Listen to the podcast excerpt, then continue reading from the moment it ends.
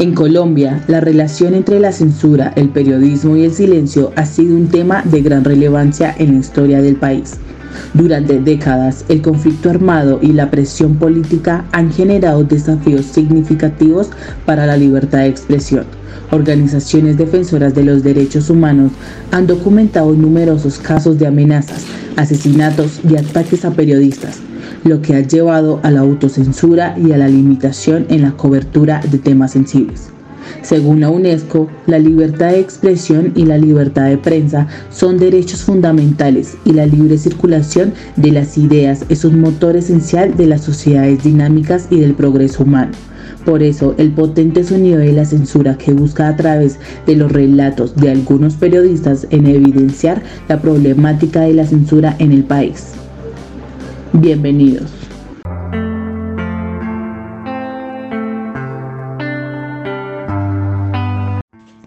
El mundo también ha sido testigo de valientes esfuerzos de periodistas y defensores de la libertad de expresión, que se han unido para resistir la censura y dar voz a los que han sido silenciados. También se ha presentado el fenómeno de la autocensura, como lo relata el caso de Maritza González, periodista que fue amenazada en su ejercicio profesional por actores armados ilegales, situación que luego hizo que recibiera un fuerte acompañamiento de seguridad, con el fin de garantizar su vida. Cuando estaba trabajando en City TV fui amenazada de muerte por la guerrilla de las FARC. Estaba en una situación muy difícil. En esa época estaba el vicepresidente Francisco Santos y la guerrilla no estaba pues a gusto con lo que decía el vicepresidente y lo que decía el presidente Uribe en ese momento. Esto fue año 2003. Fui amenazada de muerte, me hicieron seguridad por supuesto seis meses, el proceso se levantó un año después. También en algunos medios, no los voy a mencionar, hay unas líneas editoriales y es lo que diga el jefe, no hay un seguimiento, entonces eh, muy complicado. Fui despedida de uno de esos medios por una situación también, eh, en una situación pues digamos que no quisiera mencionar, pero sí me sentí muy limitada dentro de mi ejercicio periodístico.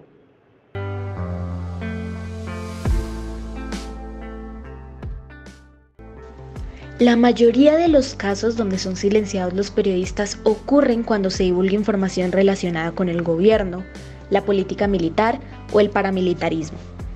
Recordemos el caso de Jaime Garzón, quien en su momento fue el encargado de denunciar y criticar al narcotráfico, la corrupción política, entre otros crímenes de talla nacional por medio de la sátira. Luego de 24 años de su asesinato, muchos periodistas recordamos sus enseñanzas de la moraleja que le queda, que lo único que les queda a ustedes son dos cosas. Primero, que si no reaccionamos, ustedes jóvenes, y asumen el control de su propio país con los elementos que les da la Constitución, por ejemplo el voto, si no hacen uso de eso, para bien, sigamos, cerremos y vamos. Sigamos mirando allá al país y nosotros mirando por otra parte.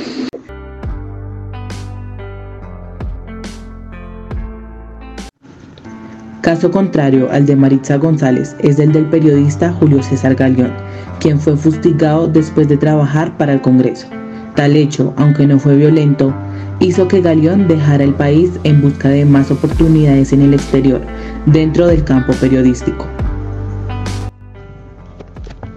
No, en mi caso no. Yo trabajé, yo, cuando yo trabajaba en el Congreso, eh, que gracias a trabajar en el Congreso me dio la opción de pertenecer a la Sociedad Colombiana de Prensa.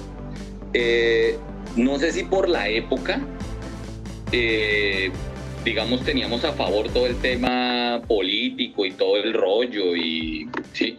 pero a mí, a mí me encanta escribir. nunca tuve censura. Nunca tuve censura. Sí me hicieron llamadas, ¿sí? Ah, pero no eran las, ¿cómo te digo yo? No eran las típicas, no eran las típicas llamadas de amenaza, sino como, venga, cuidado con lo que usted publica, venga, no sé qué, si sé cuándo, tal. Después de escuchar estos testimonios, Una de las conclusiones a la que podemos llegar es que los periodistas, a pesar de ser censurados al momento de cubrir temas de interés general que resultan controversiales, mantienen firme su compromiso con la verdad y el poner su labor al servicio de la sociedad.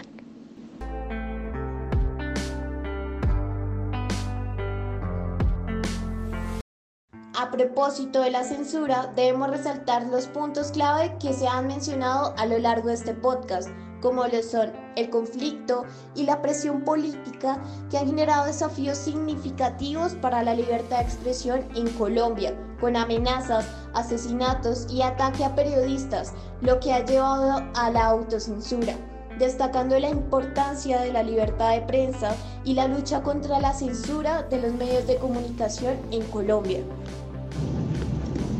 Ahora que hemos entendido la gravedad de la censura en los medios, es importante que consideremos qué podemos hacer al respecto. La acción es fundamental, ya sea compartiendo información, apoyando organizaciones que promuevan el ejercicio de la libertad de expresión y la independencia de los medios o simplemente manteniéndose informados sobre la situación en Colombia. Cada pequeño esfuerzo cuenta. Este es un podcast para IUDC Radio con las voces de Verónica Aguilar, Laura García y Valentina Oviedo.